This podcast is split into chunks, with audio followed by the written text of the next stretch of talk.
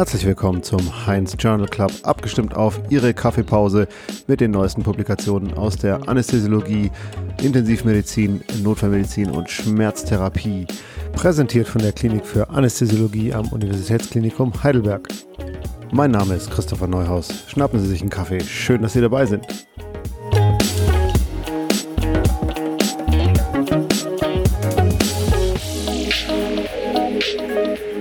Und herzlich willkommen zu einer neuen Folge von Heinz Talk Journal Club. Ehrlich gesagt, die zweite Folge in dieser Serie. Heute mit einem äh, Kollegen von mir, ja, der eigentlich na, eigentlich, eigentlich macht er alles, aber er war in letzter Zeit relativ viel intensivmedizinisch unterwegs. Maximilian Dietrich, herzlich willkommen. Ja, herzlichen Dank, Christopher, für die Einladung zum Podcast. Du bist schon mehr blau als grün im Moment. Ja, schon. Oder? Also ist auf jeden Fall mein Hauptinteresse und auch mein Hauptforschungsinteresse äh, ist die Intensivmedizin. Und ja, da beschäftige ich mich hauptsächlich mit. Hervorragend. Und ähm, du bist auch kein ganz Unbekannter, wenn es um Studien in Intensivmedizin geht. Der eine oder andere hat vielleicht schon von dir gehört im Rahmen der fünf wichtigsten Paper-Reihe, die es immer in der Anästhesiologie zu lesen gibt, früher dem Anästhesisten, die durch dich maßgeblich aufbereitet und äh, gemanagt wird. Also der perfekte Gesprächspartner für das heutige Thema. Ich habe mir lange überlegt, ehrlicherweise, ob man jetzt einen schlechten Wortwitz macht. Ich lasse ihn weg. Aber es geht um ein etwas prekäres Thema, nämlich die sogenannte SPICE-3-Studie. Ja, ganz, ganz interessant. Gab es vor kurzer Zeit aufgrund dieser Studie dann den roten Handbrief vom 15.06.22 ist er erschienen. War eine relativ große Studie an fast 4000 Patienten auf der Intensivstation. Eingeschlossen in die Studie waren kritisch kranke erwachsene Patienten, das muss man denke ich sagen. Ähm, es waren 74 Intensivstationen aus acht Ländern, also weltweit durchgeführte Studie mit sehr guter Qualität, wurde dann auch im New England Journal of Medicine 2019 schon publiziert und verglichen wurde einfach die Sedierung mit Dexmedetomidin mit dem Standardprozedere. Standardprozedere jetzt in der Studie hauptsächlich die Verwendung von Propofol und Midazolam. Okay, ist eine amerikanische Studie, ist das richtig? Ja, es war eigentlich weltweit durchgeführt. Ähm, äh, verschiedene Intensivstationen aus verschiedenen Ländern, auch aus Italien und so, also eigentlich multinational, muss man sagen. Okay, also man kann sagen, Haupt, ähm, im Interesse, Interesse war eigentlich das Dexmedetomidin. Was, was kam dabei raus? Wie würdest du es zusammenfassen? Genau, also die, es wurden eigentlich Patienten eingeschlossen, die weniger als zwölf Stunden auf der Intensivstation invasiv beatmet wurden und aber noch wahrscheinlich für weitere 24 Stunden beatmet werden mussten bei Einschluss in die Studie. Und man hat dann einfach verglichen, wie wirkt sich das, primärer Endpunkt war die 90-Tage-Sterblichkeit auf diese aus, wenn man entweder Dexmedetomidin verwendet, im Vergleich zur Standardsedierung von mit Propofol und Midazolam. Sedierungsstil, das ist ja auch immer wichtig, was strebt man an, war in der Studie ein RAS, also Richmond Agitation and Sedation Scale von minus 2 bis plus 1. Das heißt, der Patient nimmt auf einen verbalen Stimulus noch Kontakt mit einem auf, ist also nur leicht sediert und ähm, da hat man einfach Dexmedetomidin mit der Standardsedierung jetzt da hauptsächlich Propofol und Midazolam in der Verwendung verglichen. Und haben, haben die das beides bekommen oder, oder entweder oder Midazolam oder Ja, Propofol? das war den behandelnden Ärzten praktisch freigestellt. Hauptsächlich war es Propofol, aber auch Midazolam wurde verwendet. Und als Opiat hauptsächlich waren etwa 70 Prozent der Patienten haben dann noch zusätzlich Fentanyl als Analgetikum bekommen. Okay, und was war der, was, was war der Endpunkt? Was kam raus dabei? Primärer Endpunkt war in der Studie die 90-Tage-Sterblichkeit. Und letztendlich muss man sagen, in der Analyse von dem primären Endpunkt über alle Patienten weg kam eigentlich gar nichts raus. Die 90-Tage-Sterblichkeit lag in beiden Gruppen bei 29 Prozent. Okay, also eigentlich eigentlich kein Grund. Gar kein Grund dafür, sich heute darüber genau. zu unterhalten. Jetzt ist es aber so, dass man dann auch okay. äh, Subgruppen analysiert hat. Das ist das eigentlich Spannende dran. Ähm, in der primären Publikation von 2019, also der rote Handbrief, muss man sagen, bezieht sich auf hauptsächlich zwei Publikationen, beide von dem Erstautor der Studien, also das war einmal die primäre Studienpublikation von Shehabi et al. Ähm, im New England Journal, aber dann auch ähm, in Intensive Care Medicine eine Post-Hoc-Analyse, wo man praktisch Subgruppen nochmal getrennt analysiert hat. Und man hat aber schon in der primären Publikation bei der Subgruppenanalyse gesehen, dass ähm, das Alter wohl einen Einfluss hat. Und man hat gesehen, wenn man einen Median-Split macht, das heißt, die jüngeren Patienten, die 50 Prozent der jüngeren Patienten mit den 50 Prozent der älteren Patienten als Subgruppen untersucht, dann hat man gesehen, dass die ähm, älteren Patienten eher besser mit Dexmedetomidin ähm, von der Sterblichkeit jetzt äh, auskommen und die jüngeren Patienten eher besser mit Usual Care, das heißt Propofol und Midazolam ohne Dexmedetomidin, ähm, dass da eine geringere Sterblichkeit in der Usual Care Gruppe war bei Patienten unter dem Median des Alters. Der lag ungefähr bei knapp 60 Jahren.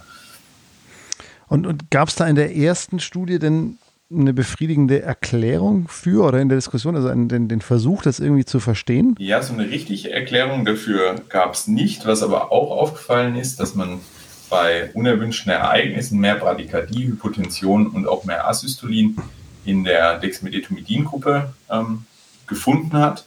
Was auch auffällig ist, also ich habe ja vorhin schon über das Sedierungsziel gesprochen. Das lag ja bei minus 2 im RAS gesprochen bis plus 1.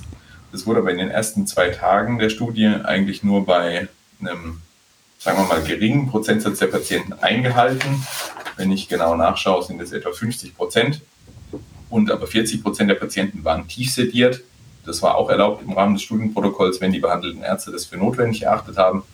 Also 40 Prozent waren tief sediert. Das heißt, ähm, Zielrass oder Rass bei diesen Patienten lag unter minus 3, sprich dann bis minus 5, also waren eher tief sediert. Da ist noch wichtig, dass wenn man in die Fachinformation von Dexmedetomidin reinschaut, dann ist es so, dass Dexmedetomidin eigentlich nur für eine leichte Sedierung da ähm, angewendet werden soll. Das heißt, bis RAS minus 3. Für tiefe Sedierung ist das Medikament laut Fachinformation nicht geeignet und soll dafür auch nicht verwendet werden. Das war dann also praktisch eher am Ziel vorbei. Ähm, wurde auch nicht erreicht in der, in der Interventionsgruppe. Also da haben wir halt auch viele Patienten, die mit Dexmedetomidin eigentlich sediert werden sollten, noch zusätzlich Propofol und Midazolam bekommen, einfach um tiefere Sedierungsziele auch erreichen zu können, weil es mit einer Monosedierung mit Dexmedetomidin einfach häufig nicht, nicht möglich ist. Okay, die wurden aber nicht ausgeschlossen in der Analyse, sondern genau, waren dann trotzdem war, war weiter erlaubt, mit drin. Ähm, in den ersten zwei also Tagen per Protokoll sozusagen, die praktisch tiefer sediert okay. wurden. Ziel war eigentlich minus zwei bis plus eins, aber ähm, tiefer war auch erlaubt, wenn die behandelnden Ärzte das als notwendig erachtet haben. Und jetzt lass uns das vielleicht nochmal ein bisschen ordnen für die Zuhörer. Ja. Diese erste Studie 2019 mit ja eigentlich vordergründig erstmal keinem großen Unterschied, interessanten Subgruppenanalyse. Und dann gibt es diese nächste Publikation äh, aus Intensive Care Medicine 2021. Gleiche Autoren, gleiche Arbeitsgruppe, gleiche Datengrundlage, aber neue Auswertung, kann man das so sagen? Ja, man hat einfach die Subgruppenanalyse erweitert hat dann nochmal eine Bayes-Analyse auch durchgeführt, um Bayes-Analyse muss man vielleicht kurz erklären, um die Wahrscheinlichkeit für einen Unterschied darstellen zu können. Das ist dann a posteriori praktisch nochmal eine Analyse, wo man Wahrscheinlichkeiten für einen Unterschied ähm, in Prozent angeben kann. Und ähm, da hat man dann die Grenze bei 65 gesetzt, also Patienten über 65 gegen Patienten unter 65. Und man sieht, dass die Wahrscheinlichkeit für ältere Patienten ist wahrscheinlich die Verwendung von Dexmedetomidin vorteilhaft. Das Gegenteil hat man dann beobachtet bei den jüngeren Patienten unter 65 Jahre. Da war dann die Anwendung von Dexmedetomidin mit einer höheren, mit einem höheren Risiko für erhöhte Sterblichkeit assoziiert. Die Odds Ratio lag dabei 1,26 und die Wahrscheinlichkeit jetzt in der Bayes-Analyse ausgedrückt lag bei 98,5 Prozent bei jüngeren Patienten für eine erhöhte Sterblichkeit durch die Verwendung Dexmedetomidin. Und das hat ja jetzt schon, muss man sagen, zu ganz schönem Wirbel ähm, geführt bei uns in der Intensivmedizin. Denn dieser rote Handbrief, ja, wie, wie, wie muss man den einschätzen? Vielleicht kannst du das noch ein bisschen erläutern. Was sagt der jetzt aus? Ja, der, der rote Handbrief sagt praktisch, ähm, Warn vor einer erhöhten, möglichen erhöhten Sterblichkeit durch die Anwendung von Dexmedetomidin, vor allem bei jüngeren Intensivpatienten unter 65 Jahre. Ähm, ich denke, da muss man halt mit einbeziehen, dass der Rote Handbrief auf einer Studie, auf den Ergebnissen einer großen, gut gemachten Studie ähm, basiert. Und wichtig ist, denke ich, auch dabei, dass da halt relativ viele Patienten außerhalb des Sedierungsziels von minus 2 bis plus 1 lagen. Nach der neuen Sedierungsleitlinie wird man ja Patienten, wenn möglich, sowieso ähm, so wenig wie möglich sedieren, also Ziel RAS 0 bis minus 1 würde ich sagen. Und ähm, in dieser Studie waren aber viele Patienten mit Dexmedetomidin auch tiefer sediert. Das heißt, ich glaube, im Rahmen der, der Fachinformationen und auch um niedrige Sedierungsziele, also RAS minus 1 oder 0 zu erreichen, ist Dexmedetomidin trotzdem weiter ein gutes Medikament, aber für die tiefe Sedierung würde ich es halt äh, nicht verwenden, vor allem nicht bei jüngeren Intensivpatienten. Was noch wichtig ist, in der zweiten Analyse praktisch von äh, Scherbi et al., da haben sie auch noch Cluster gebildet. Da hat man noch unterschieden zwischen, also die Cluster ähm, war relativ ähm, kompliziert jetzt zu erklären, wie sie die erstellt haben, aber kurzum war es so, dass die operativen Patienten und die nicht operativen Patienten noch verglichen werden. Das war der Hauptunterschied zwischen den Clustern. Und da war es so, dass Dexmedetomidin auch bei operativen Patienten eher vorteilhaft war und bei kritisch kranken, also nicht operativen Patienten eher ähm, nachteilig war. Entsprechend hat sich das auch im Apache 2 Score wieder gespiegelt, eher höhere Apache 2 Werte bei Aufnahme waren auch eher mit einem negativen Effekt von Dexmedetomidin assoziiert. Also bei den jüngeren Patienten, die aus einem nicht, nicht postoperativ auf die Intensivstation aufgenommen wurden, mit hoher Krankheitsschwere, da kam es durch Dexmedetomidin vor allem durch nachteilige Effekte. Die Frage, die sich jetzt für uns so ein bisschen stellt, ist, wie, wie gehen wir jetzt damit um? Ich glaube, viele von uns haben in den letzten Jahren Dexmedetomidin sehr schätzen gelernt. Ja, ich, ich als, auch. Als praktisches Medikament, als sehr gut steuerbares Medikament. Vielleicht auch ein bisschen zu Unrecht gegenüber dem, dem Clonidin, muss man ja auch mal erwähnen an der Stelle. Als, als Substanz jetzt, äh, zumindest mit einem vergleichbaren Wirk Wirkmechanismus. Wie, wie glaube ich, oder wie würdest du sagen, muss man jetzt im perioperativen Kontext das Ganze bewerten? Denn unsere Patienten sind ja eigentlich keine internistischen Intensivpatienten, sondern hauptsächlich chirurgische Patienten. Ja, also bei den, für die Operativen war Dexmedetomidin ja generell eher vorteilhaft.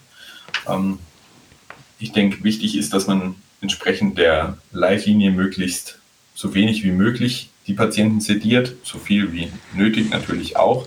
Aber man strebt ja eher wache Patienten an und keine tief sedierten Patienten. Das ist, denke ich, das eine, was essentiell ist.